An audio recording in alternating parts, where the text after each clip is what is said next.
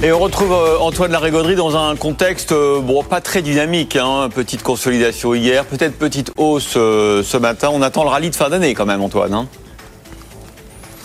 Oui, tout le monde reste un peu sur ses positions. Euh, pourtant, on le sent, il y a de l'envie. On veut croire à ce rallye de fin d'année, mais pour le moment, tout le monde fait chauffer le moteur et reste sur la ligne de départ.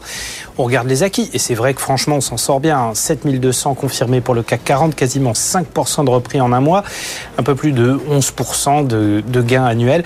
Une situation qui s'est apaisée sur les taux, sur le pétrole. Maintenant, il faudrait le catalyseur. On attendait euh, les minutes de la dernière réunion de la Réserve fédérale américaine hier soir, mais globalement, rien de bien neuf hein, en matière de constat sur l'économie de perspective d'action monétaire. On sent la Fed extrêmement prudente, désormais plus encline à laisser les taux où ils sont et laisser agir plutôt que de les remonter à nouveau. Ça, c'est plutôt rassurant. Et du coup, on a un peu vendu la nouvelle hier en clôture à Wall Street, petite baisse des indices. Euh, ce matin, c'est encore une fois assez mitigé sur les places asiatiques. Et pour le CAC 40, on va sans doute remonter un petit peu, mais pas trop s'éloigner euh, du point de départ. Les 7300 semblent encore un peu loin.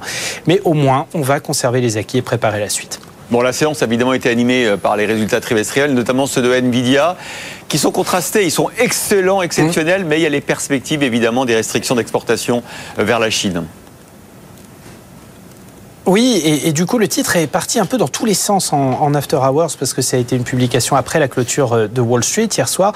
Très forte baisse, remontée fulgurante, et les derniers signaux donnaient une petite baisse d'1,7%. Donc, beaucoup de volatilité, mais pas grand-chose en définitive. Euh, sentiment un peu partagé des investisseurs après, effectivement, des chiffres trimestriels, mais alors qui ont pulvérisé le consensus mais aussi beaucoup de prudence, alors que les perspectives du côté du marché chinois, évidemment, sont très sombres du fait des, restrictions d'exportation voulues par le gouvernement américain. Cela dit, on sortait de nouveau plus haut historique la veille. On a un titre qui gagne 241% depuis le début de l'année. C'est une performance extraordinaire. Il est valorisé 20 euh, fois ses ventes avec un PER au-delà des 40. Donc, pas illégitime qu'on fasse une petite pause. Encore une fois, les déconvenus du côté de la Chine, tout le monde s'y attendait, s'y était préparé. Pas de quoi faire caler la machine Nvidia a priori. Donc finalement, un test réussi hein, pour celui qui reste le leader mondial des semi-conducteurs et un des baromètres et grands architectes de l'intelligence artificielle en bourse.